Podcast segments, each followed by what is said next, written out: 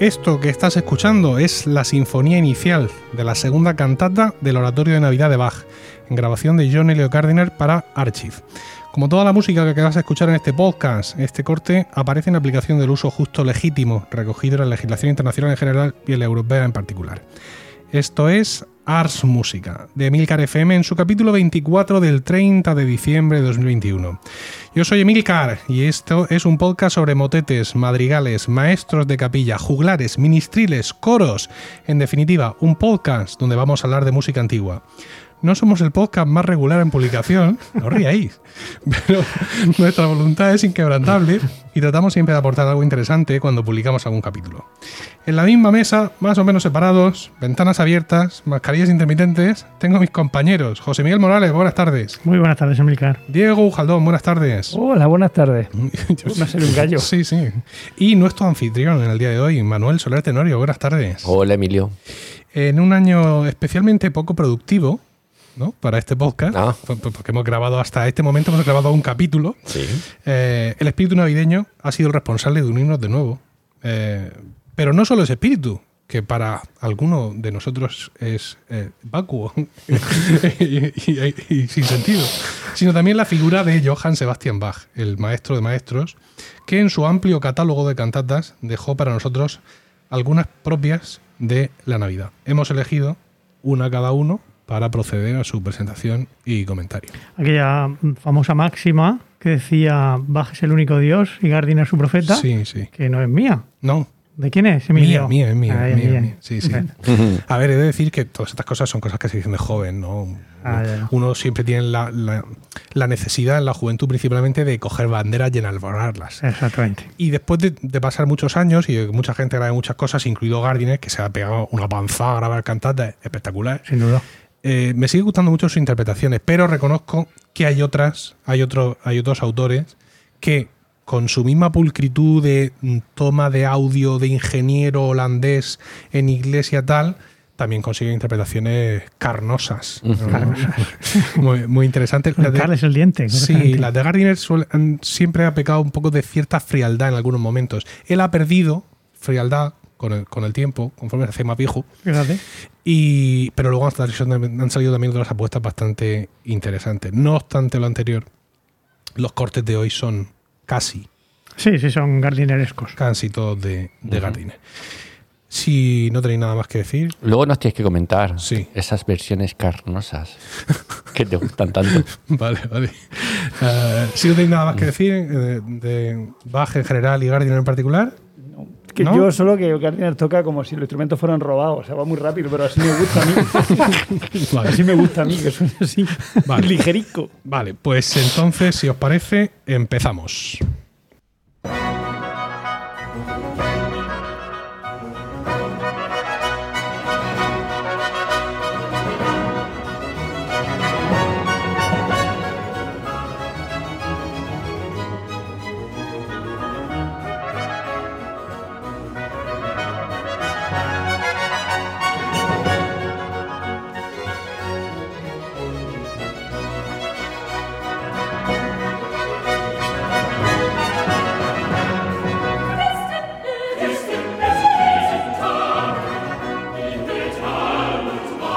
Diego, Diego nos va a hablar de la cantata 63 Christen et set diesen Tag, cuyo comienzo acabáis de escuchar en versión precisamente de John Elio Gardiner para Archive Production. Así que eh, adelante, Diego. Creo que lo estoy pronunciando fatal y en tres idiomas distintos. Sería Archive, ¿no? Eh, En alemán, ¿cómo lo diríamos? En, alemán. En alemán Archiv. sería Archiv. Ar- Archive. Archiv, pero no creo que sea alemán eso. No, No, no Bueno. me nada Yo no lo he escuchado nunca como archive. yo no lo he escuchado nunca. Más Ah. que cuando nos los hemos dicho los unos a los otros. Ah, es verdad. Vale. Archie. Ah, Vale, Archie. sí, perdón, bien. Diego. Sí, sí. Bueno, pues. Bájate la mascarilla, que te toca a Ah, ti al lado. perdón. A ver, bien, correcto. Eh, bueno. Eh, mm, se escribió la cantata en Weimar en 1713 para el día de Navidad, o sea, para el 25. En, en la en Lieberfraukirchen en Halle fue, es para la que se. para en la, la iglesia a la que estaba destinada. Eh, ¿Dónde, dónde, dónde? La Liebenfrauenkirche ¿De dónde? de Halle, Ah, de Halle. Lieben Frauen. um, donde nació. ¿Sabéis quién nació en Halle? No. Händel. Händel nació en Halle. Oh. Sí. Que está al lado, al lado de Leipzig. Está muy cerquita. Pero bueno, Vamos a ir bajando del volumen. datos que. Por favor. Bueno, posteriormente lo interpretó de nuevo en su primera Navidad como Thomas Cantoa en Leipzig en el 25 de diciembre del 700 1723, ¿vale? Eh, como hemos dicho, la compuso posiblemente en su estancia en Weimar hacia 1713 para el día de Navidad y se trata de la cantata de Bach más antigua que se conserva para Navidad. Ahí, ahí lo dejo. Bien, el texto mm, trata sobre, está cogido, por ejemplo, de la epístola a Tito, la misericordia de Dios se ha manifestado, el libro de Isaías, porque un niño nos ha nacido. Mm, Es un geboren. No, no, eh, del Evangelio según San Lucas, eh, en la parte de la natividad de Jesús, de la natividad de Jesús y la anunciación de los pastores, el canto de los ángeles. Lucas 2, 1, versículo 1 al 14. Vale, el poeta escribió un texto organizado con simetría en tono recitativo, enmarcado por dos dúos. Esto es, digamos, la estructura. De, de todas formas, vamos a dejarla para después la estructura. Vale. Posiblemente el texto fuera obra del pastor mm, primarius de, la, de dicha iglesia, de la iglesia de la Frauen Lobkirche, creo que he dicho, que ya no me acuerdo, me tengo que ir para arriba para ver si es. Lieben Frauenkirche. Lieben es la, la- la- nuestra amada señora, ¿no? Sí, O sea, sí, efectivamente. Bueno, eh, que se llamaba el hombre Johann Michael Heinrichus, que también escribió los libretes para otras cantatas de Bach que sin duda fueron escritas para Halle.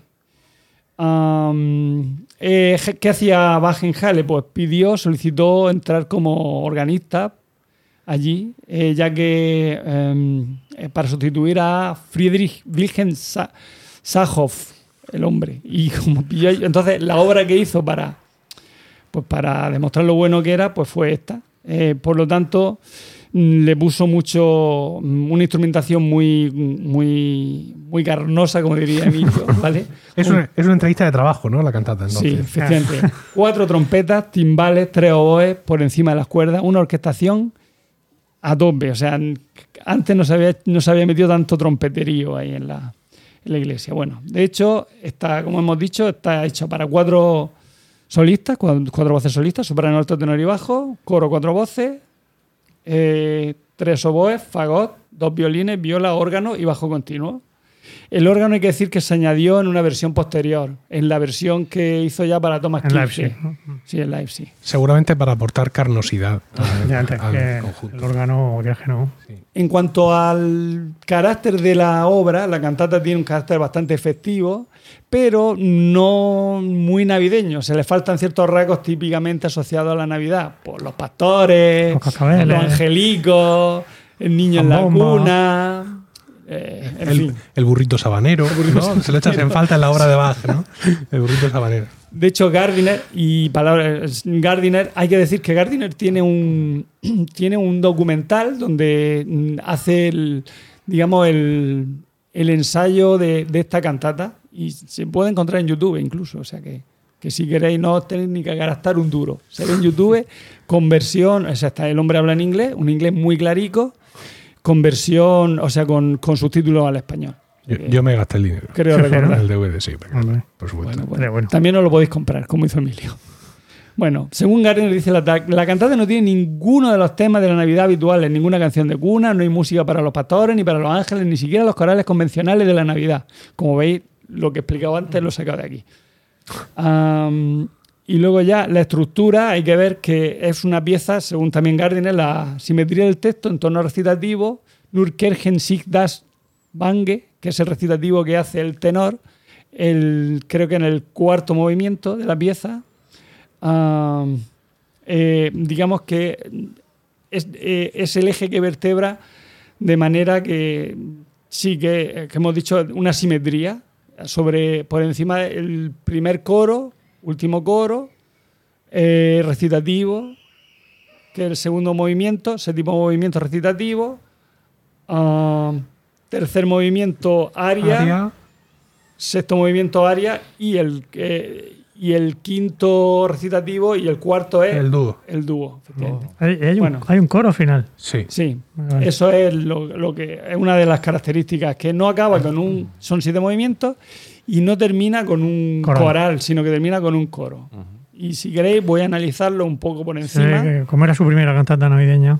no, Claro. está- Lo puedo analizar. Bueno, el primer coro, Christian Erzen diesen Tag, em- eh, empieza con toda la orquesta, como hemos escuchado, haciendo un ritornelo con la frase contra. mm, eh, tan tiro, tiro, tin, tin, ton, ton. Vale, ese ritornelo vais. Es que suena así. Sí, sí, no. Está clarísimo. ¿Vale? Eh, dice el texto, dice Christian Arsen Tag y Metal un Marmolsteine. Cristiano graba este día en metal y mármol. ¿Vale? Entonces suena, canta el coro de manera contrapuntística este texto. Luego vuelve el ritornelo de la orquesta tan, tiro, y entra la parte B. Todas las piezas tienen eh, la estructura de área de capo. A, B, A. ¿vale? Una forma de área de capo típica. El ritornelo con, con un, bueno, eh, o sea, quiero decir, la parte B, que también tiene, podría decir el texto, pero tampoco me voy a, a explayar. Acaba B, A sufrir con el alemán. Sí, o sea, mm, digamos que hace dos, hace dos frases, vuelve el ritornelo, otras dos frases de B y luego vuelve otra vez el ritornelo para volver a A con su... No sé si ha quedado claro. O sea, ritornelo A, Era como un libro de japonés abierto. ritornelo A, ritornelo, primera parte de B, ritornelo, segunda parte de B, ritornelo A. Vale. Después vendrá el recitativo de alto, ¿vale? O Selgetag o Ungemeines Heute, que significa, no lo sé ahora. Tortuoso pas- Ah, no, no lo sé lo que significa. tu No he alemán está un poco oxidado, es decir. el. Eh, mm, o, Lo no sé, Heute o es- glorioso es hoy, día ¿no? o maravilloso día. No eso, sé. eso es, un, Hoy. eso es Oh, una, maravilloso canción, hoy. una canción de guerrero. Bueno. Un venturoso día. Vale, es un recitativo para alto Pues con violín primero, violín segundo, viola y continuo. ¿vale? Eh, es muy curioso porque los recitativos, tanto este recitativo, recitativo para alto como el que viene luego para tenor y el de y el recitativo el 4 me, me lo he saltado. A ver, ¿Qué pasa aquí? Está luchando contra el Microsoft Aquí- ah, el área para soprano. Sí, sí, sí. No, no. El, los dos recitativos te pasa por no venirte con tus folios. son más que, claro, efectivamente, son más que recitativos, son ariosos, porque lo vamos a ver ahora. Por ejemplo, en este recitativo de alto, ¿vale? Eh, tiene pasajes así tortuosos, la voz y el continuo luchan por, entre ellos, tal, y en realidad por- eh, hace una figura porque tratan de, liberarse de las esclavizantes cadenas de Satán, que es lo que dice el texto. Entonces, para mostrar eso, ese, tra- ese tratar de liberarse, pues mm, hay pasajes melismáticos y bastante intrincados para lo, para lo que es un recitativo, que ya sabemos que suele ser un texto plano con acompañamiento así muy, muy sencillo. Como hemos dicho, traducido a lo normal, melismas que no es habitual en un recitativo. Luego viene el aria para soprano y bajo, que tiene un oboe solo, eh, un oboe obligado, o sea, que tiene que tocar. Que, tiene que tocar el oboe. Tiene que tocar el oboe, o sea, que tocar el ese oboe. aria va con el oboe Y no también. es por gusto. No es por gusto, no es que está obligado. Tú estás obligado a tocar el oboe aquí. El aria es Gott, du hast el Voll gebüget, eh, y es el primero de los dos dúos. Sí. ¿Vale? No es muy común el usar dúos en las cantatas de Bach, pero eh, aquí Bach lo utiliza tanto este primer dúo como el segundo, seguramente para expresar la alegría colectiva, ¿vale? Que con un dúo es más fácil de expresar una alegría colectiva de todo un pueblo Hay- hay que dos. con un solista. ¿no? En vez de uno hay dos. Claro, hay dos, pues entonces es más Que, fácil. que no es el doble de Hay más, gente. hay más Sí, alegría. sí, bastante más. Eh, vale, como hemos dicho, la soprano y el bajo, pues mantienen ahí una conversación, o sea, lo que viene siendo un dúo. Lo que ¿no? viene siendo un dúo. Sí, en el que hay partes que, se, que hay imitación y otras en las que se contestan sin imitación. Se están riendo, no sé por qué.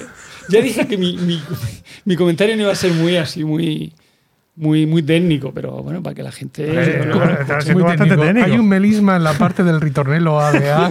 ¿Quién hace pero, el no es muy técnico. ¿Quién hace el ritornelo? El ritornelo, por si no sabéis lo que es un ritornelo, es una pieza Un fragmento, corta, ¿no? un fragmento Sí. que barre, que digamos que hace como guía conductora de toda una pieza. Y es muy habitual en el barroco, ¿vale? Dicho de manera muy sencilla, Sí, no sí, sí, técnica, sino para que No. todo el mundo pueda seguirlo, ¿Qué ¿vale? queremos, Diego? Eh, pues yo qué sé, yo Bueno, es que como doy clase de música a la ESO, pues, pues yo lo bajo todo a la ESO. Tú lo explicas así en Claro. clase. Sí, sí, es así. Vale, como hemos dicho, el oboe es el que tiene los- el que mantiene, el que va haciendo los ritornelos mm, cuando las voces no están cantando, ¿vale?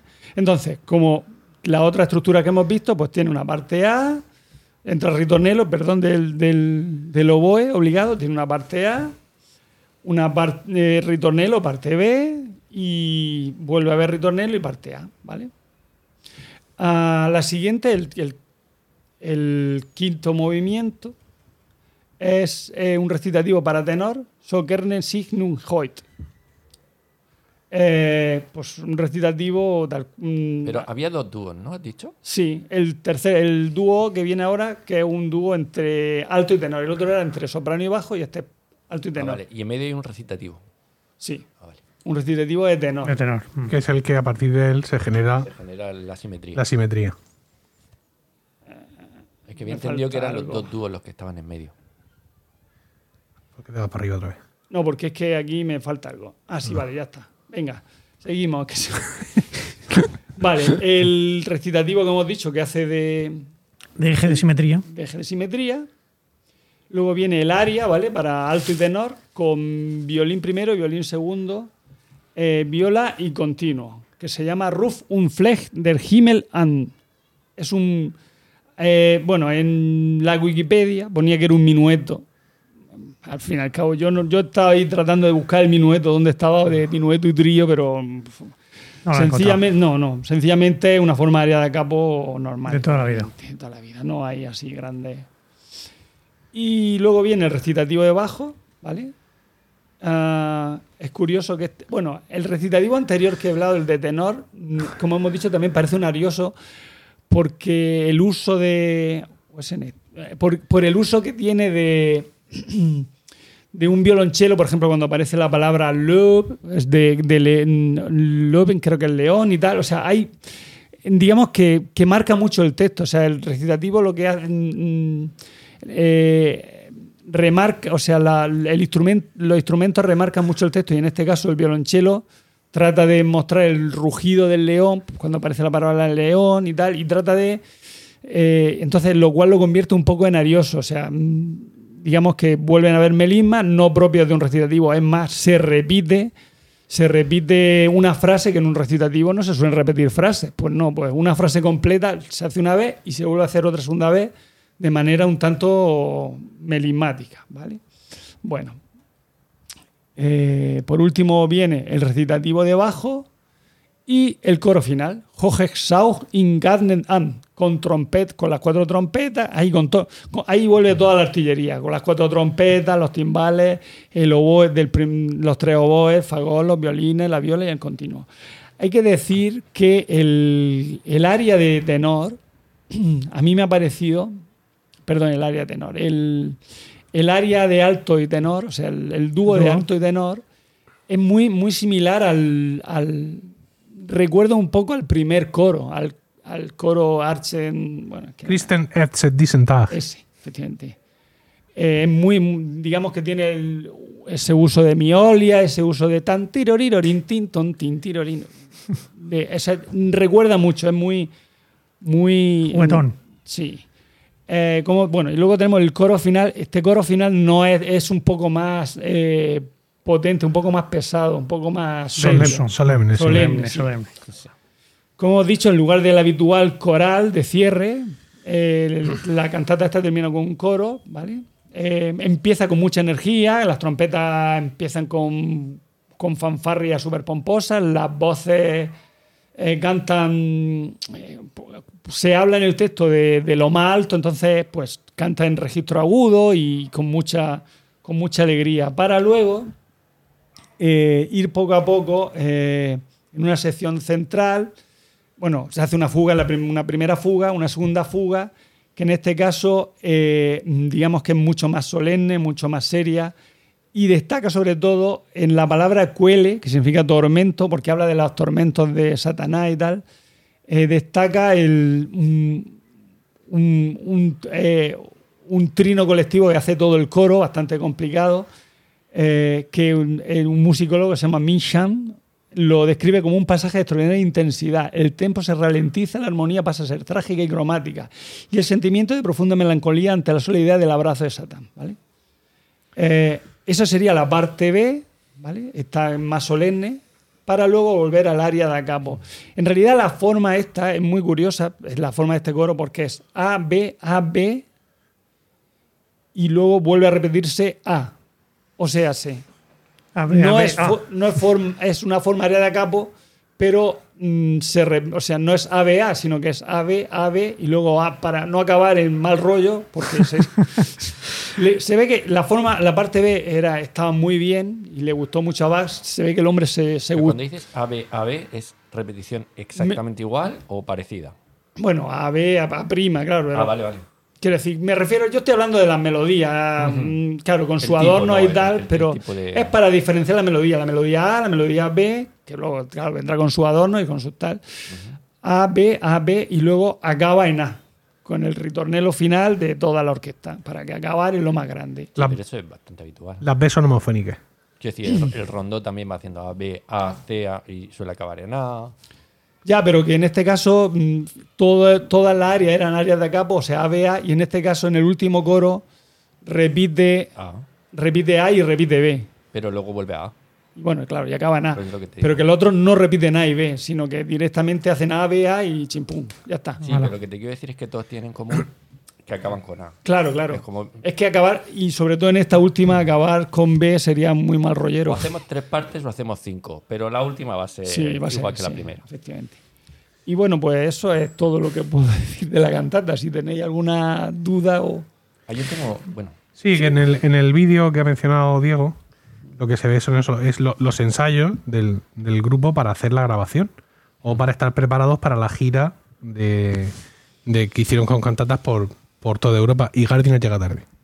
Qué bonito. A al ver. ensayo. Sí, de hecho empieza con él en el taxi o en el coche llamando a la productora y diciéndole que, que, que llego tarde. Vamos, en definitiva. Eso. Ah. Eso, interesante. No sé musicológicamente esto cómo interpretarlo, ¿no? Gracias por tu valiente testimonio. yo sé que a, ti te- que a ti te gustan mucho estas cosas, Sí. estas alusiones al siglo XX. Pero hay un documental muy chulo también de Bernstein Ah, dirigiendo también muy chulo. que empieza con todo el mundo allí preparado y Bernstein llegando que se nota que se acaba de despertar, que llega medio, me- dormido, pide un café, empieza a tomarse un café y luego ya empieza la... a- A mí me, me surge una duda, Diego José. Y es el- el- los, los fragmentos de texto que has traducido eh, me, me parecen muy poco navideños. En, en- todo la- la- las, las esclavizantes cadenas de Satán, el león, Yo, voy a hablar de eso, el, el- y de hecho de, de pero de esa cantata. en general, pero voy a hablar. Que se- me imagino que será todo mm, la alegría porque Jesús, el nacimiento Claro, de Jesús nos libera de Claro, las- es, es eso. mm, Es básicamente. Porque no conozco el texto de la, Porque, de mira, la yo te cantata. puedo ir, por ejemplo, en el. el ver, por ejemplo, en el área de el área para soprano y bajo, que es muy, agra- muy alegre, da, esa que hemos hablado que es muy alegre, dice, Dios, tú has dispuesto bien lo que ahora sucede para nosotros. Por lo tanto, confiemos siempre en Él y entreguémonos a su gracia, pues nos ha deparado esto. ¿vale? Y luego, que para siempre nos alegra. Eh, eh, ya está. Para, Bueno, eso sí, vamos, no, que en realidad eso, que el- Dios como salvador de, de- de nosotros al nacer, nace para salvarnos. Esta, eh, esta de la que hablamos de, eh, o sea, la, la última, el último área donde hablamos del demonio y tal, pues fíjate, dice el texto, dice Altísimo, mira con tu gracia el ardor de esta alma ante ti postrada, que, que el agradecimiento que te damos resuene gratamente en ti. Haz que caminemos siempre bendecidos y que jamás suframos los tormentos de Satán. Eso, los tormentos era lo que me faltaba. ¿Cuáles eran los tormentos? Los tormentos.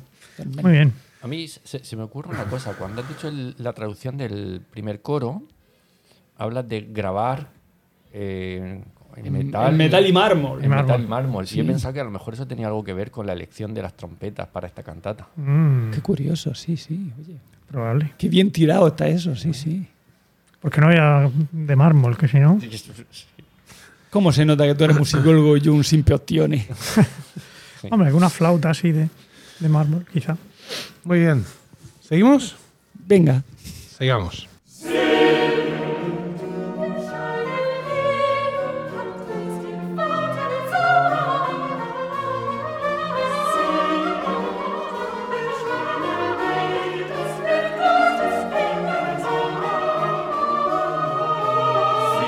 Manuel nos va a hablar de la cantata 64, Sie het welch eine Liebe, cuyo comienzo acabáis de escuchar en versión, una vez más, de John Elliot Gardiner para Archive Production. Adelante, Manuel.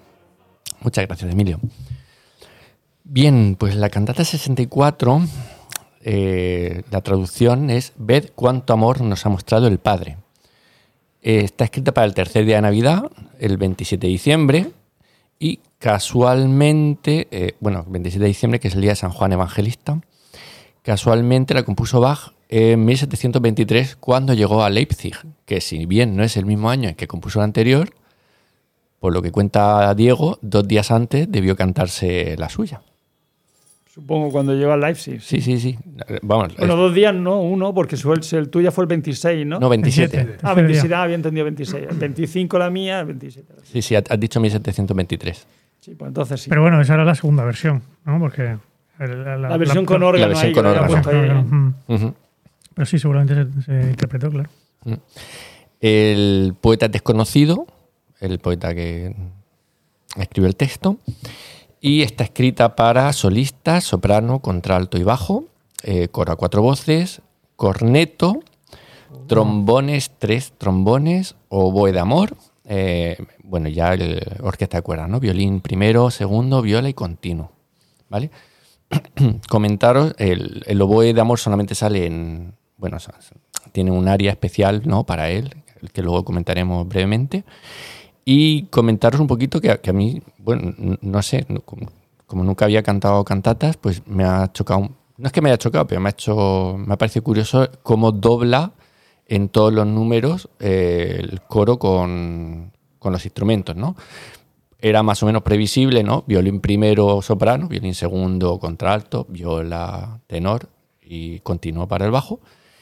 Y dobla con el cor- corneto eh, soprano y cada uno de los tres trombones al- el resto de voces. ¿no? Entonces, pues este, esta orquestación le confiere a la, a la cantata un peso, bueno, ya lo habéis escuchado, bastante potente.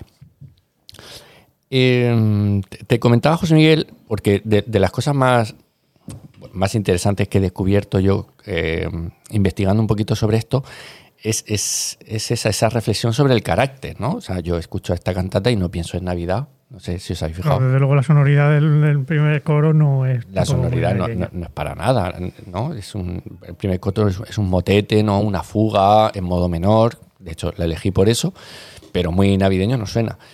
Y eh, leí eh, que el poeta desconocido alude solo en forma general a las lecturas y hace hincapié en que el ser amado por Dios, en el modo en que muestra Navidad, el creyente no tiene que preocuparse ya por el mundo, ¿no?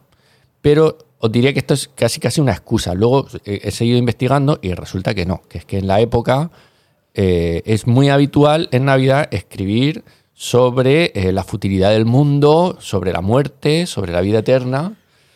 ¿No? No, no tenían el concepto que tenemos nosotros de Navidad, pues Claro, es que eso es curioso. Deberíamos tratarlo algún día, quizá no en este podcast, pero el tema del- del- de la Navidad tal y como la conocemos hoy, eh, eso es. ah, quiz- Quizá con el, el cuento de Navidad de Dickens, pero. La, la cerillera.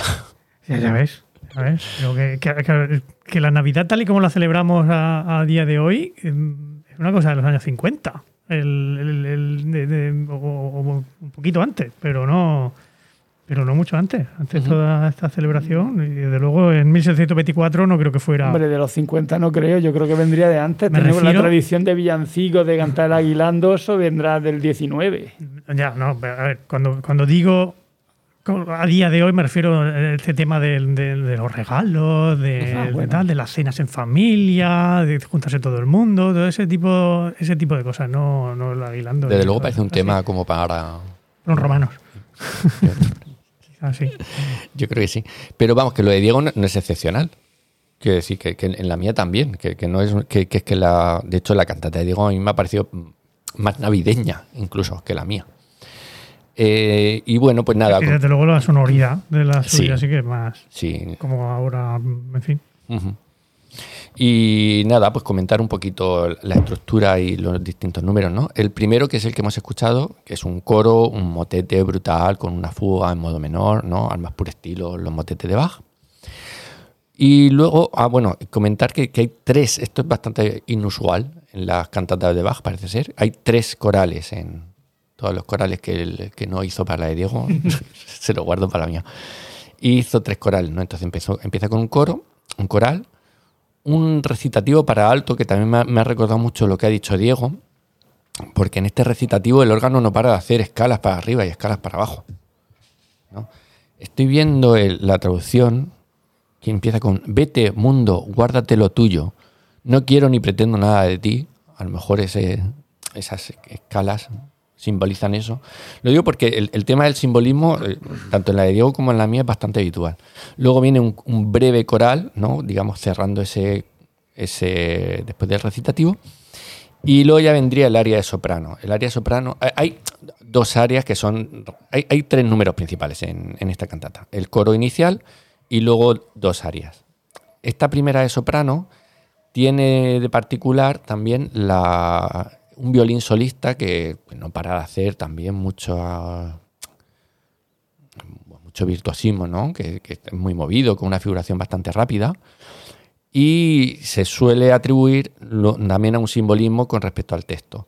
Lo que el mundo encierra como el humo se desvanecerá, pero lo que Jesús me da y lo que mi alma anhela permanecerá firme para siempre. ¿no? Entonces parece ser que el violín simboliza el humo, eh, la tierra, el- lo futil de, de la existencia terrena que, que se mueve mucho, pero que luego pues Queda en nada. se queda en nada. Luego vendría un recitativo para abajo. Ah, y aquí quería yo saber vuestra opinión, porque, a ver, com- comparando con vuestras cantatas. En, en- en mi cantata, el recitativo es para una voz y el aria es para una voz distinta. Y yo estoy muy acostumbrado al Mesías, que es el recitativo y la cantata post- y la aria posterior la hacen la misma voz. Te sirve para ir vocalizando, ¿no? Para En mi caso área no vale porque no hay área, hay dúo. Ya. Entonces, Sí, la- pero sí que el recitativo lo hace uno de los en un bajo, tenor y luego otra vez bajo para llegar al coro final. Los tres recitativos que hay. O sea que el, el que hace el bajo, el que hace el recitativo luego canta el dúo. Sí, menos el último recitativo que lo hace un bajo, pero luego entra todo el coro. Ya, bueno, lo- entre el coro. Bueno, pues en- en- en- Cantaría el coro también el, el solista de abajo, ¿no? Solista de abajo. Claro. Sí, pues en mi, en mi caso no. Hay un recitativo de alto, luego viene el área de soprano, luego viene el recitativo de bajo y luego el área de alto. ¿Cuántas partes tiene tu cantata? Ocho. Ocho. A ver, es que la estructura más habitual de la cantata de. Hostia, que ya es jueves. ¿Sabes? Eh, tiene, tiene seis partes. Es decir, el coro, cuatro intervenciones de solistas, porque tengo cuatro solistas, y el coral final. Ese es el esquema que más se repite. Entonces, claro, esas cuatro partes de en medio alternan recitativos con arias y uno cada uno. Mi, can- mi cantata, por ejemplo, ahora lo, lo veréis si tiene ese esquema más, más tradicional. Las vuestras están un poco más. Bueno, a ver, no, no- no se sale mucho, simplemente que después del recitativo hay un pequeño coral, pero vamos, que eso no llegará ni a 15 segundos. Pues los, los corales que, le habían, que no tenía de, de Sí, sí. nuestras, claro. Sobraban. La mía sí, ¿eh? La mía es recitativo de tenor, área de tenor. Lo que bajo, quiero decir es que pa- parece que, que- que ocho partes son muchas, pero que realmente de las ocho hay tres que, que pasan en Plis. Y nada, luego comentar, pues para acabar, el, el área de alto, ¿no? El área de alto que tiene los oboe d'amore, que es la más lírica, la más tranquila y, y seguramente la más preciosa. Os leo la traducción del área de contralto. Del mundo nada deseo, pues he de heredar el cielo. Todo, todo lo rechazo porque estoy seguro de que no me perderé eternamente. Aquí el oboe de amor no, no sé muy bien cómo hilarlo. Y luego, pues nada, el coral final pues dice buenas noches, que es un texto ideal para acabar una cantata. Eh, continúa el texto: Los niños y los lunes vamos a la cama. O a escupir a la calle. A escupir a la calle. Te lo puedo mirar, pero creo que no. vale. Si vais a echar arroz, por favor, en la puerta.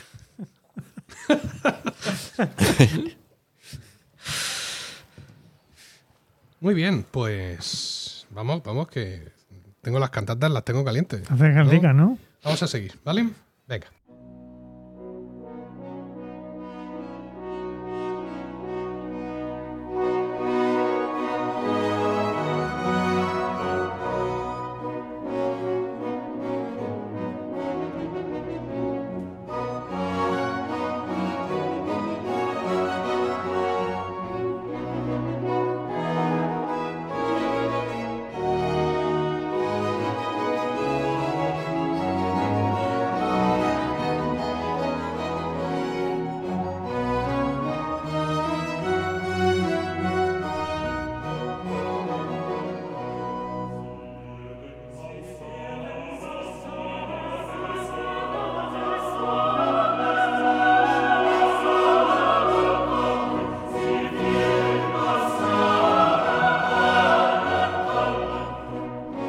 José Miguel nos va a hablar de la cantata 65, Si werden aus Saba alle kommen. Jawohl. Comienzo, ¿qué? Jawohl. Jawohl, cuyo comienzo acabáis de escuchar en versión de Masaki Suzuki para BIS. Adelante, José Miguel. Sí, he, sido yo el, el que se ha salido de, del jardinerato, del jardín, en este caso. Pero bueno, tampoco es una interpretación muy demasiado Radical. radical, ¿no? No. Es- podría afirmarla perfectamente. Sí, Suzuki es colega. Suzuki es de, es de la Peña. ¿no? De hecho, últimamente, eh, para ver un vídeo, para verlo en vídeo, una interpretación, estuve buscando en, en YouTube y hay una de una interpretación de la Bach Society de, de Holanda que, que, bueno que es bastante más eh, bastante más, más rápida, más más eh, más fuerte, ¿no? Lo- lo- los las trompas que se oyen al principio son, suenan con mucha más, más crudeza. eh. Bueno, aquí quizá eh, más moderna, podríamos decir, la, la, la interpretación, ¿no? Bueno, pues como, eh, como mandan los cánones, voy a empezar contando el- el- para cuando es el- la cantata está compuesta para la festividad de la Epifanía, ¿no? los Reyes Magos, por esos son los que vienen de Saba, ¿no? La- el, el título es bien, ven- todos vendrán desde Saba, podríamos, podríamos traducirlo, ¿no? Y se refiere, pues claro, a los, a los magos, a los, a los Reyes Magos. Y está escrita para el, el- el 6 de enero del año siguiente, de todas estas, de 1724. Bueno, claro, o sea, ese mismo año. Entonces el mismo año, la misma Navidad. Efectivamente, la misma Navidad. No había Sí, sí. caído. Eh, este, el autor del libreto de este libreto también es, es desconocido, pero bueno, a los textos, algunos de los textos sí son muy reconocibles porque el primer coro, de hecho, es de- del libro de Isaías, del, capítulo 60, el versículo 6, ahora hablaremos un poquito más de ello. Y eh, luego a continuación hay un, hay un coral el segundo número es un coral que es el, el versículo 6 del, del himno Puernatus in Bethlehem. De- de del, del siglo XIII. Y el, último, el coral final, que este sí tiene sus dos corales, pues es de, de Paul Gerhardt, que también es un compositor, bueno, un escritor, un poeta, de- que, que, escribió muchos de, los, muchos de los corales que luego el mismo Bach le puso música y, en fin, fueron muy populares en, en las liturgias luteranas. Eh, a ver, eh, sobre la orquesta, pues eh, la composición es eh, también muy mm, distinta a lo habitual, porque como hemos podido oír al, principio, el primer instrumento, los primeros instrumentos que entran son unas trompas, son trompas en do, dos trompas en do. Eh, y es esta, en esta cantata, en, en este número, en el coro del principio y luego en una de las, de las áreas, en el área del, en el área del tenor, quiero recordar, es la única música que escribió Bach para, para trompas, para trompas en do. Luego tiene también dos flautas de pico alto, también se oyen ahí en, ese principio, eh, dos oboes de cacha y luego ya para la cuerda y el, y el continuo. En cuanto a mm, la estructura de la cantata, pues eso, aparte del, del- el coro inicial y el coral, pues luego tenemos un recitativo de, de bajo y su, su correspondiente área, como decíamos, en este caso sí que se, se cumple eso de que cada, cada, cada solista se, canta su propio recitativo. Solo tenemos dos solistas, tenor y bajo. El, coro sí es a, cuatro voces. Y pues eso, viene su, su recitativo y su, y su aria. El área del bajo eh, sí que está acompañada por, por los dos oboes da cacha. Eh, y luego el, el área del tenor eh, viene con toda la con toda la trompetería, con las dos las dos trompas, las dos flautas, los dos oboes de cacha y, toda la y toda la orquesta. Em, cosas que os quería yo contar de, de esto. Es curioso, muy curioso, el, el principio, el, el coro inicial está escrito en 12 por 8. Una, una- un compás un poco raro, ¿no? Como, la, el, como el coro inicial de la cantada 198, Last Fürstin. Ah, sí, está 12 por 8. Sí. ese. No sé si te acuerdas cuando lo cantamos en el curso de Aroca, eh, Martin Schmidt eh, Marcaba la corchea. mar- sí, o sea, marcaba, eh, subdividía cada, cada tiempo porque, claro, era un compás muy, Era un compás muy amplio. Había algunos momentos en los que sí, pero él a- subdividía para. Había que había momentos que tenía que suscribir. Claro, para la articulación de la orquesta, sobre todo. Y luego, claro, cuando estábamos el coro más perdidos que. también necesitábamos ir con la uña ahí a las semigarras bateas Ya ves. para encajarlo todo. Pues, pues eso. eh, según eh, un, tal Whitaker, no sé si te sonará un, un musicólogo inglés de finales del 19, primeros del, del 20. Bueno, tampoco es. No el famoso compositor. No, No. Whitaker no, este es Whitaker con dos T. Ah, vale, el caso cuando yo buscaba en Google Whitaker me salía el otro, muchas veces. Pero bueno, pues según él. Bueno, no, espérate, no, no, no lo voy a contar lo que decía, porque primero os tengo que explicar, primero os tengo que explicar lo que dice el texto del, del, del primer coro. ¿eh? Eso que decíamos que, que habla del es el, el capítulo, del capítulo 60 del libro de Isaías, el versículo 6, pero el coro empieza diciendo la segunda parte del versículo, que es eso de que de, mm, eh, todos los de Saba llegan trayendo oro e incienso. Muy raro, a Isaías no hilo tan fino, el oro y el incienso. Eh, y proclaman las alabanzas del Señor. Eso dice la segunda parte del versículo. Y dices tú, mira, eh, eh, Isaías, el tío, acertó en, en- en su profecía. Vinieron esta gente a traerle el incienso. Pero, menos mal que acertó solo en la segunda parte y no acertó en la primera parte del versículo. Porque lo que dice la primera parte del versículo es: Te cubrirá una multitud de camellos, dromedarios de Madián y de Efa.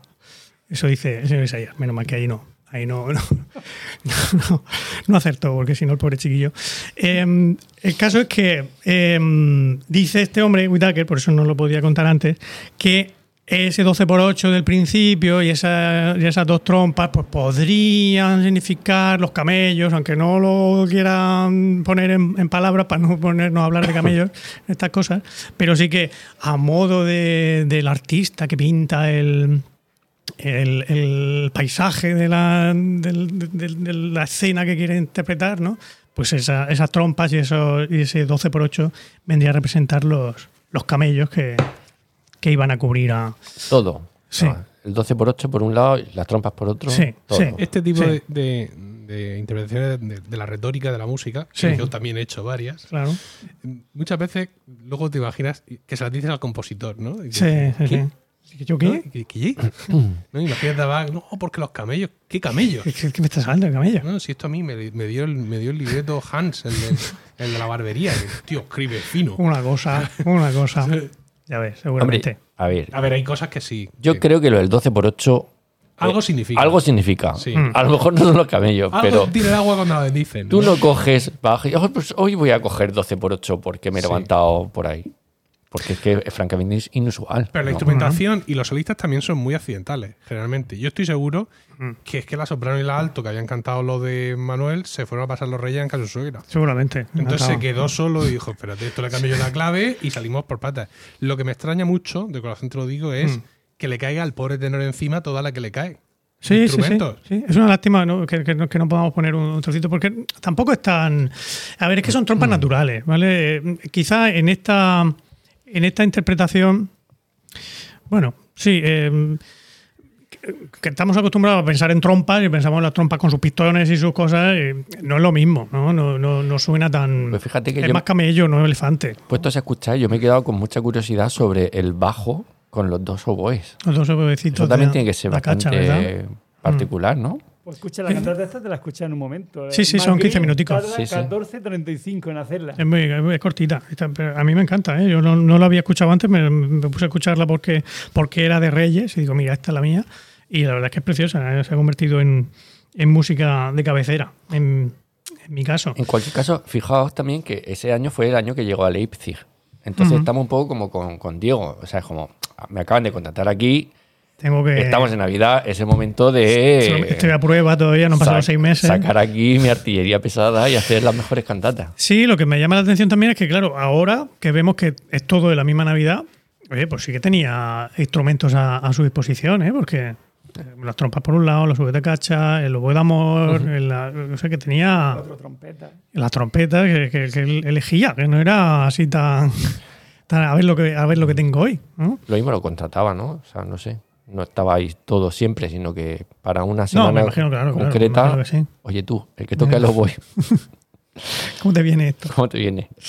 Bueno, eh, que- quería aclarar que eh, en realidad lo, lo de los camellos y. O sea, no, no es que Isaías previera que iban a cubrir al niño de camellos, sino que el, el capítulo 60 es un canto a Jerusalén.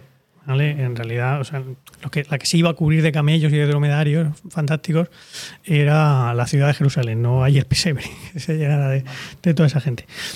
Con lo cual también el oro y, la, y el incienso iban para, Para todo. Era, para Jerusalén completa, era ¿no? la comuna, para la comuna completa. ¿no? Pero bueno, aquí ya sabéis que en cuanto la cosa consiste en, en decir que las profecías han acertado, las interpretaciones se dejan a, a la fantasía un poco.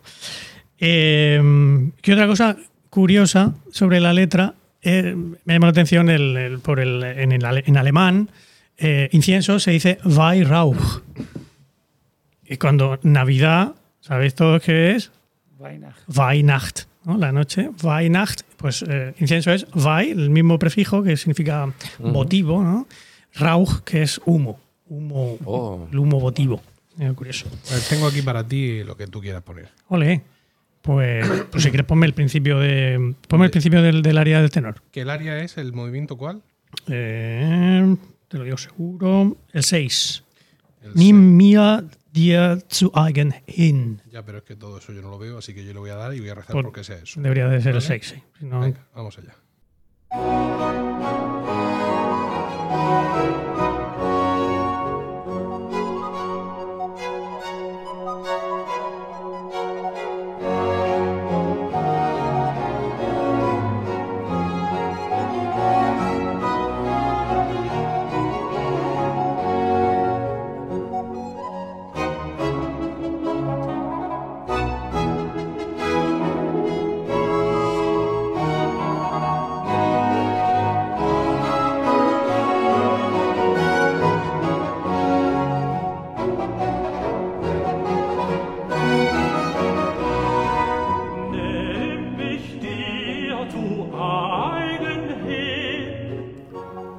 La misma versión de, de Suzuki que hemos citado antes. De Suzuki, ¿no? O sea, que tiene su crédito dado ya. ¿vale? no hace falta. si no hace falta. Y esta versión.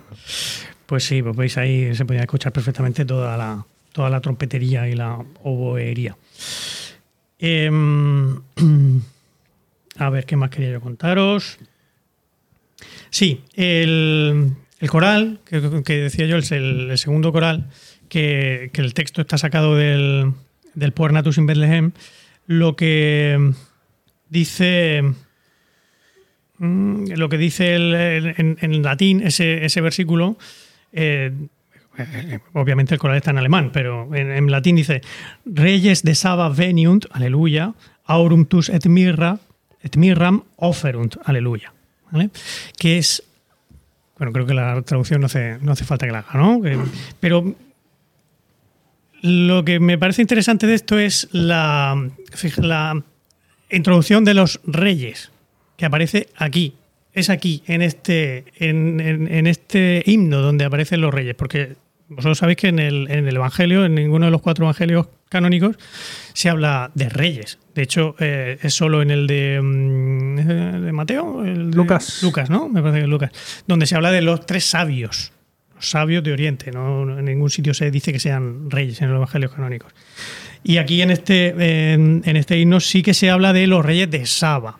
¿vale? Habla de los reyes de Saba. Y, y Isaías habla de que todos los de Saba vinieron a verle, pues por eso se hace un poco la, la cosa de los, de los reyes, que vamos, que no es un invento que nos hayamos inventado aquí en España, que lo, lo- lo traduzcamos como Reyes Magos, sino que viene todo de, de la traducción y de, de la tradición, perdón, y de los en, el- en los evangelios mm, ¿cómo se llaman? Los otros, los Apócrifos. Apócrifos. Los apócrifos también se hacen referencias a, a rey- a reyes de Oriente, se- sí que se habla de, de los reyes.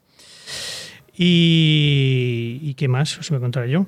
Pues. Ah, sí, otra, una última cosa que quería contar sobre este señor, sobre el Whitaker, este que dijo lo de los camellos.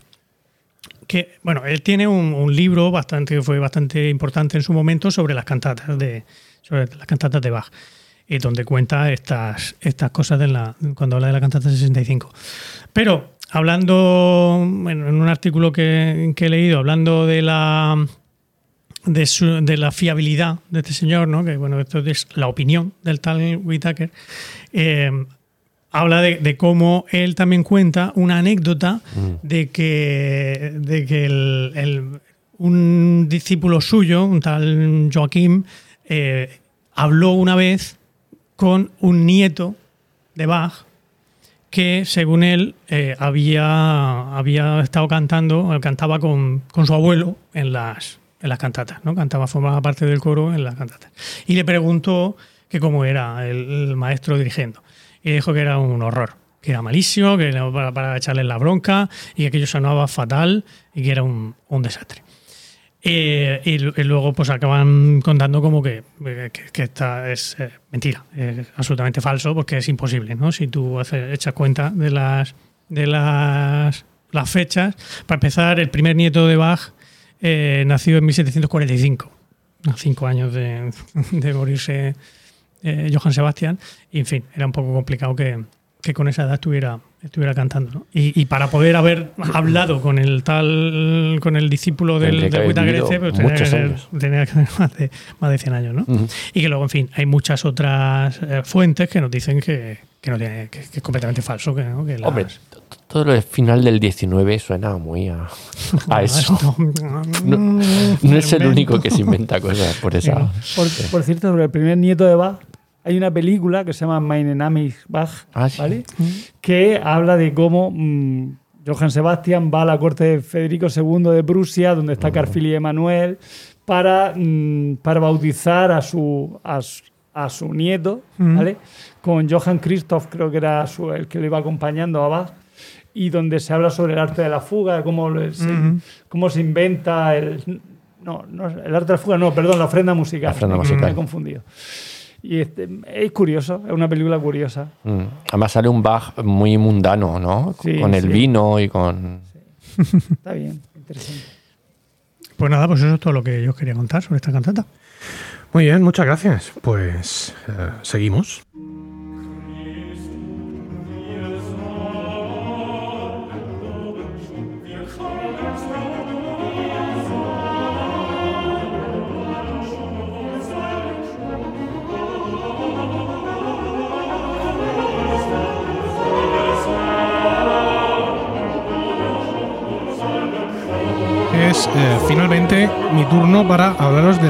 De la cantata 121, Christum wir sollen loben schön, cuyo comienzo acabáis de escuchar en versión, una vez más, de John Elio Gardiner para Archive Production.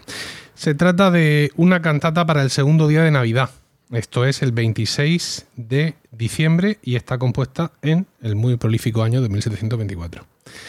Mm, Esto me llama la atención viendo las cantatas que habéis elegido vosotros. eh, y me he ido al oratorio de Navidad, que está compuesto, como todos sabemos, por seis partes que no dejan de ser seis cantatas, que están eh, destinadas a, a los distintos días de Navidad. Pero tiene, tiene un único número de, de, de BWV, BWV, sí. ¿no?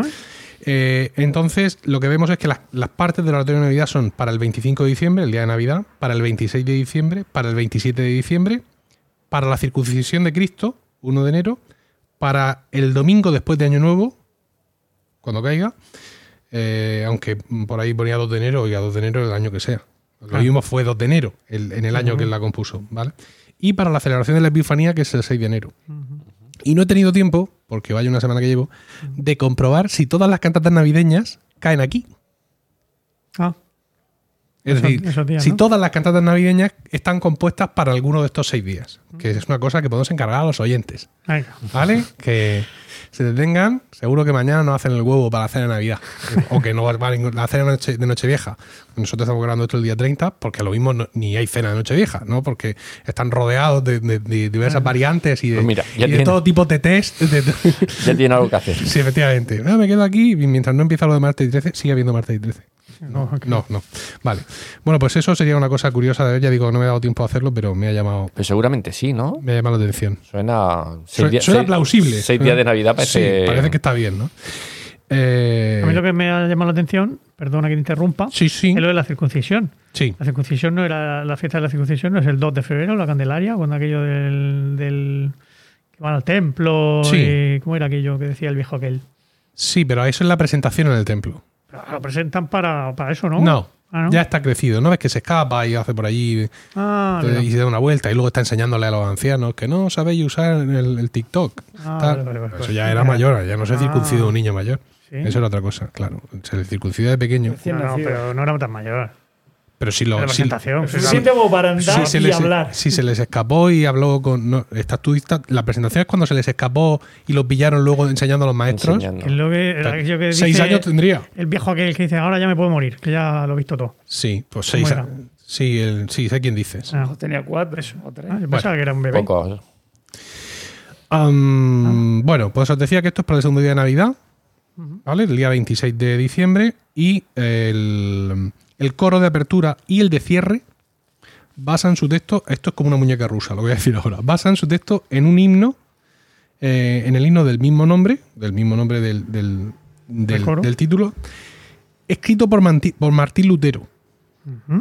¿Vale? Y el texto del resto de la obra es adaptación libre de un autor desconocido. Yo creo que era Hans el de la carnicería, Fijo. ¿sabes? Que le, le hacía los libretos y se los apañaba y no está reconocido porque, joder, era Hans. Ah. Lo sabe todo el mundo en el pueblo. Que muchas veces es lo que pasa aquí. No lo pongo porque todos lo sabemos. Ya. Oiga, un, un poco de música ficta, que es que han pasado unos cuantos siglos y aquí no tengo ni puta idea de cómo se hace esto. Bueno, perdón, perdón por el taco. Eh, como muchas de las cantatas que habéis presentado hoy, la instrumentación es, es abundante y carnosa. Eh, vamos con un corneto, tres trombones, oboe d'amore y las cuerdas eh, habituales. Mira, como la mía. Sí. Y además del coro, sí necesitamos un solista por voz, de soprano alto, tenor y bajo, con una relativa importancia. Mi cantata en su estructura es, como he comentado antes, es pobre. No es la cantata mm, cantata del quinto domingo del tiempo ordinario. Ya no sé ni qué día es. Ah. Es el coro inicial, recitativo, aria, recitativo, aria y coral final. Y ya Sí. está. Entonces, claro, a la que le toca el recitativo son 36 segundos, amiga. Yo, ¿qué, se le va a hacer? Pues ya está. En el coro inicial, que ahora es por lo que digo que, pa- que parece esto una, una muñeca rusa, eh, la voz de soprano mm, casi todo el tiempo canta un cantus firmus que desarrolla la, eh, la melodía gregoriana del el himno a, solus, a solis ortus cardine, que no tiene nada que ver con el texto de la cantata. Pero, ¿Eh? ¿por qué no? El texto de A Solis Ortus Cardine proviene de un poema, a su vez, de eh, Chelius Sedulis, que narra la vida de Cristo yo qué sé, con el poco tiempo que tienes para componer, Johann Sebastian, o sea, ¿cómo? O sea, ¿qué cerebro? ¿No? ¿Sabes? ¿Cómo? Y no, espérate, que aquí le voy a poner yo, ¿no? Es decir, el, el- el bagaje cultural eh, de este hombre. O sea, Evidentemente no voy a venir yo aquí a descubrir a nadie la figura de Bach, pero cuando te paras en estos detalles, en estos detalles y, y conoces el ritmo de, de producción y, y el trabajo diario, los zagales y, y tocar el órgano y el copón bendito, dices, tu madre mía, ¿no? Ves. ¿Qué, qué Sí, cabeza? porque Bach montaba, ¿no? Una cantata semanal. Sí, sí, una cantata a la semana, pero, pero no lo solo la escribía. Sino que tú que- puedes pensar, no, hombre, porque él tiene un buffer y va escribiendo No, no, la a escribe y ratos. la sí. monta. La- la- y la monta y, y nosotros las hemos escuchado. Sí, sí. O sea, que esto es difícil, la, la- la fuga esta, esto es difícil. Y, los que- y- y vosotros en las partes vuestras que hemos escuchado también, el Christer Etze diesen Tag, por mucho que sea una cosa de tal, eso es muy complicado el coro. Pero, en fin, por eso él es Bach y nosotros somos simples opciones. Bueno, he mirado la partitura, ¿vale? El, el full score de, Está en 12 por 8. de Break of no. y bueno, el coro este pues, tiene, como habéis visto, fugas muy complejas y los instrumentos se dedican exclusivamente a doblar, porque no está el horno eh, para bollos. La partitura indica, también como mencionabas tú antes, la soprano está doblada por el corneto y el oboe d'amore y el violín primero, clásico, eh, alto por violín segundo y trombón, el tenor por trombón 2 y viola y bajo por el trombón 3. Igualico. ¿Vale? El continuo también al, al bajo casi todo el rato, aunque en ocasiones fuga por su cuenta. Que eso también se agradece mucho, ese toque de color de vez en cuando. Eh, los solistas, como ya he dicho, tienen un papel muy, muy desigual. Hay dos áreas importantes para las voces masculinas, que son los que se quedaron luego a cantar lo tuyo. Claro. Claro, pero lo tuyo es ven- el set 24. 26. No, pero quiere decir el año Ya, 24. de- de- 24. Es de la Navidad siguiente. es de la Ah, Navidad mira. siguiente. Pues, Rencor, entonces. Claro. De las dos que se fueron a pasar los reyes con su suegro. ya no volvieron. Mira, si te vas, no vuelvas. Mira, si te vas, aquí no vuelvas. Entonces, pues seguro, a lo mejor eh, los solistas que él tenía aquí sí eran solistas en condiciones y por eso las partes de alto y soprano más flojas las cantan los niños del coro y a correr. por decir algo, ¿no? Por, no, cana- por no estarme callado. Eh, Eh, el área de tenor es desde luego la más inusual, porque se acompaña con un solo de oboe d'amore que me recuerda a algunas de, algunos de, los, de, los- de las áreas de las pasiones, que también coinciden en, en fecha próxima. Creo que la pasión según San Mateo es del 27, 1727, sí. Eh, está escrita en tiempo ternario y es especialmente virtuosa, tanto para el tenor como para el oboe obligado, que está obligado a tocar el oboe. ¿vale? Eh, y también eh, hay otro recuerdo que me trae precisamente de una cantata que hemos comentado antes, la 198, la First Thing, que tiene eh, la primera área de la segunda parte. Bueno, esa área, esa cantata, la 198, es una cantata monumental, Sí, sí. brutal en cuanto a interpretación, duración, es un, es un cantatón, ¿vale? Exactamente. o un cantatone, porque ahora estamos en Navidad, ¿no? Por aquello de panetone, sí. Eh, y el- el- ese área, que es, eh, que, bueno, es mucho más que esta, realmente, ¿no? Pero tiene oboe de amores, dos violas de gamba, dos laudes y la cuerda mm, de turno se llama Der Ewigkeit Saphirnes Haus y es un auténtico disparate. Esa la he cantado yo en casa en varias ocasiones con una tasa de acierto en las semicorcheas. Oye, como bien, para bien, ir ¿no? a- Respetable. al karaoke de Leipzig, ¿sabes? Eh. Yo me podría plantar allí con, una- con aquello. Y me, me recuerda un poco a, a ese estilo. El área baja es más convencional. Es una cosa acompañada de cuerdas, pero el texto, sin embargo, sí es muy chocante. Dice Johannes eh, Freudenvolles Springen, ¿vale? Que eh, junto con, con la fuga del bajo, imitando todo esto, nos ilustra muy visiblemente qué es lo que significa el texto, que son los saltos de Juan el Bautista en el vientre de Isabel Ostras. ante la visita de María. Ah, ¿Vale? bueno. ¿Os acordáis de todo aquello? María va a visitar a su Sí, prima, sí, sí. magnifica mi alma al Señor, tal, tal, tal. Y la otra dice, ¡ay! Se da una patada. ¿Vale? Porque es que es San Juan que dice, coño, eh, el Mesías, ¿vale? Que por cierto, en la película se armó el Belén. Esto está fatalmente explicado. La película está muy chula, incluso desde el punto de vista doctrinal y tal, te hace un papel en las familias católicas, pero cuando empieza la peli, mm, empieza la peli María yéndose a casarse con José. Mm, Y va con ella su prima Isabel con el bebé en brazos. mm. Y dice, uy, menos mal que has venido porque nos ha sido de mucha ayuda. Y yo pienso que esto no era así. Que cuando María va a visitar a Isabel ya estaba eh, en, en cinta. Ya estaba, ¿no? ¿O cómo fue aquello? También deberes para los oyentes. Sí, sí, sí. Esto lo hemos discutido en casa, pero no hemos ido para coger la Biblia. También hay que decirlo. Bueno. Pero yo, yo creo recordar que María ya estaba eh, embarazada, o sea, no anunciada, que una mala tarde la tiene cualquiera, sino ya embarazada cuando va a visitar a su prima. Pero bueno, en la anunciación. Y, y dice, claro, dice que, que Juan se regocija de, de notar que, que el Mesías está en el vientre de María. Y en, se armó en Belén, eh, vemos a, a Isabel con el niño en brazos y a María le acaban de hacer la anunciación esa noche. O sea que el niño ya estaba crecido. Ya. Muy mal se armó el Belén. Sí, no, no, no puede Es decir, no puede. La peli está bien en general, pero este punto aquí están fallando. También es cierto que luego hay animales que hablan, con lo cual. Bueno, ya. Pero es una película de dibujos animados. No he visto. ¿No has visto Samuel Belén? Debe- debería verla. Debes ver Samuel Belén. Pese a que tampoco. tenga algún punto Sí, de algún punto. Aunque haya algún punto te- teológicamente. teológicamente discutible. discutible, Pero sí, sí, tiene, tiene su gracia. vale. Ya me he perdido. Pues sí, eso. El, el texto del, del área es eso. Es precisamente, os lo voy a leer, que lo tengo aquí. Dice: eh, eh, El alegre salto de Juan te reconoció ya, Jesús mío. Con el brazo Oh. de la fe que te sostiene, corazón mío, aléjate del mundo y al pesebre acude fervoroso. Mi texto sí es un poco más happy. Sí. Desde el principio al final, ¿eh? El principio, el, el coro inicial, a Cristo debemos alabar, Hijo de la pura Virgen María, en tanto ilumine el amable sol y hasta los confines del mundo. O sea, también un, un poco rollo evangélico. Y el coro al final, bueno, por medio dice más cosas. está- eh, bueno, eh, por medio que antes echábamos de menos a los pastores. Pero ¿cómo te veré en el pesebre? Mi corazón suspira y con temblorosos y silentes labios te rindo su homenaje de agradecimiento. Esto es una cosa en condiciones. Sí. No el, el rollo. Sí, no, no. El, el texto que yo, en la mía no he entrado mucho a hablar del, del texto, era todo bastante festivo, ¿eh? Y todo muy- Ajá. Bueno, eh, en el coral fi- final, como os he dicho, volvemos a usar la melodía gregoriana de Asolis Ortus Cardine y eh, es un coral que es homofónico hasta el final, como ocurre en muchos, corales, y al final pues el coro se desata un poco en ciertos movimientos imitativos para resolver por todo lo alto, ¿no? Con el texto Ineviskait, no sea, hasta la eternidad, que es como acaba el texto ahí. To- todo este repaso me ha recordado mucho eh, la época en la que, la que os dirigía. Nosotros hemos hecho una sola cantata de Bach ¿no? La 150 Nagdirger.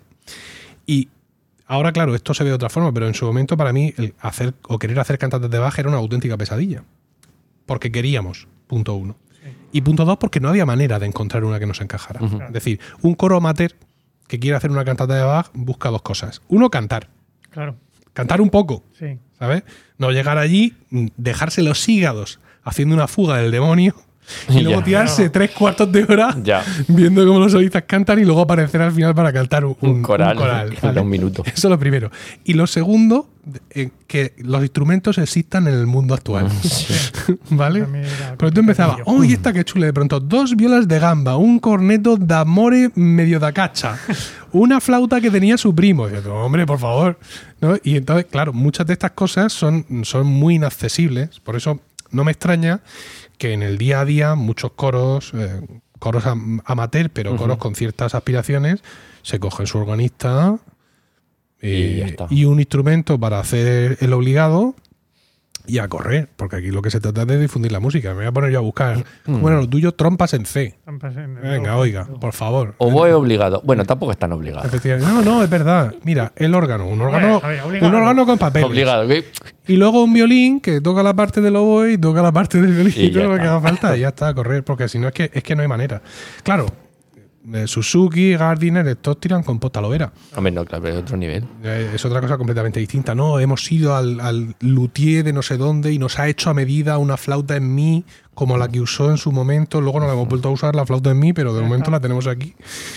Y nada. Vamos a- al único flautista que toca la sí, flauta sí, en mi. sí, porque tiene, seis, porque tiene seis dedos en una mano en concreto y entonces lo puede hacer. Sí. Pero nada, muy, muy bien. Esta, ya os digo, sí, más festiva que algunas de las vuestras. Me ha sorprendido un poco el, el toque gótico de, eh, y textual, ¿no? De todo lo que has comentado, de que, Sí, sí, de sí. que era de alguna forma habitual el ponerse. eh, también ocurre ahora, ¿no? La melancolía en la Navidad.